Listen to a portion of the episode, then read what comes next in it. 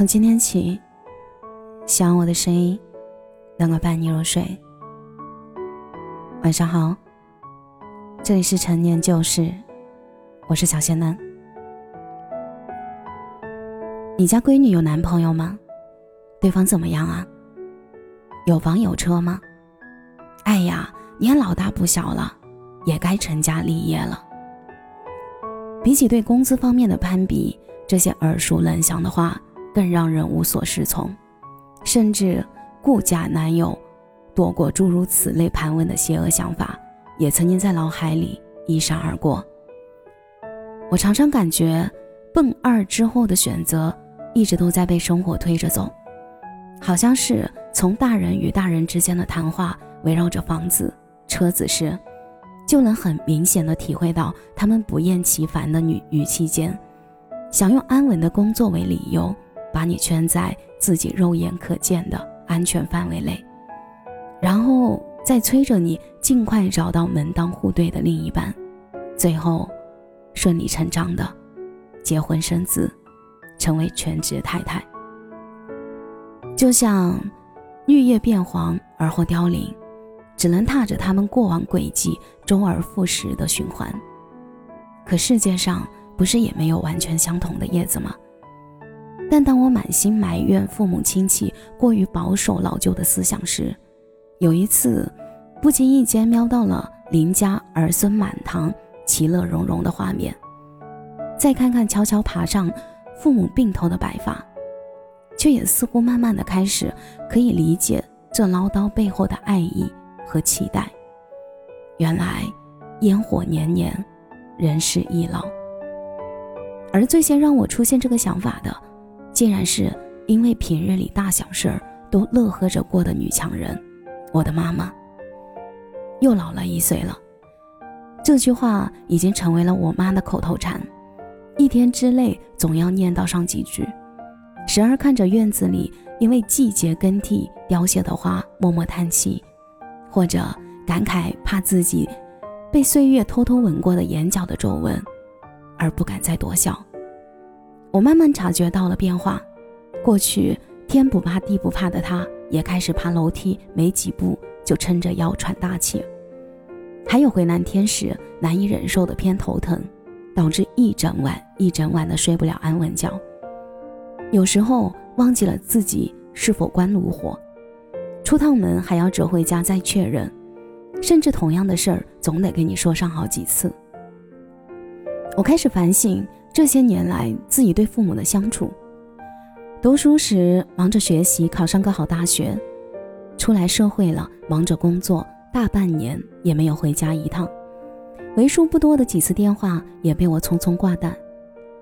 父母能有什么坏心思呢？无非是期待你披上婚纱时的幸福模样，无非是希望你能在自己有能力帮忙的时候替你分担。我们总是仗着年轻，所以有恃无恐，以为来日方长，却忘了父母面对老去时的慌张无奈。或许有人会问。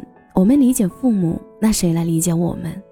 难道为了满足他们的期待而强迫自己去接受一段将就的爱情和婚姻吗？其实不然。理解父母的善意，并不影响我们按照自己的频率生活。有一次跟同事打趣说：“你今年二十八了，父母都不催婚的吗？”他总是淡定从容的莞尔一笑：“催啊，肯定催。但我有足够的底气告诉他们。”我过得很好啊，我不由得一愣，站在原地思索了很久。朝九晚五的工作和兼职，旁人眼里的拼命十三妹，发过传单，做过保洁，尝试过私房，也给小宠物做过护理。面对别人的不理解和嘲讽，面前娇小柔弱的她选择了低头，默默前行。面对父母的催婚。他选择了理解和更加坚定的努力。现在的他也收获了喜人的成果，在广州买了自己的第一套房子、第一辆车，甚至还带着父母四处旅游。足够的经济独立撑起了他不将就的勇气。他说：“这个社会对我们有某些期望，但我们仍想用自己的频率长成自己的样子。我是向日葵，不勉强开成玫瑰。今天跟闺蜜去看了春节档电影《你好，李焕英》。微博有人评价说，看这部电影千万不要化眼妆，一定要戴两个口罩。果不其然，提前准备好的纸巾，意料之中的伴随着电影的谢幕用完了。特别是张小斐的那一句“我宝”，一出来，直接戳中心中最柔软的点。个个哭成泪人，真的就一瞬间的事儿，思绪仿佛回到了从前和母亲的点点滴滴。后来还一直跟闺蜜在感慨，原来比起子欲养而亲不待的遗憾，过年是催婚更像是我们生活的底牌，因为那藏在或催婚里的温暖和牵挂，那让我们厌烦的唠叨，或许正是别人心心念念却不可得的奢望。关关难过关关过，前路漫漫亦灿灿。好好珍惜生活中的李焕英吧，愿我们终能开出属于自己的花。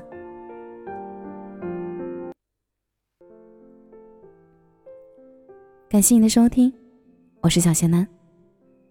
如果你刚刚喜欢我的声音，记得点点关注，给仙丹五星好评哦。每晚十一点，我都在这里等你。节目的最后，祝你晚安，有个好梦。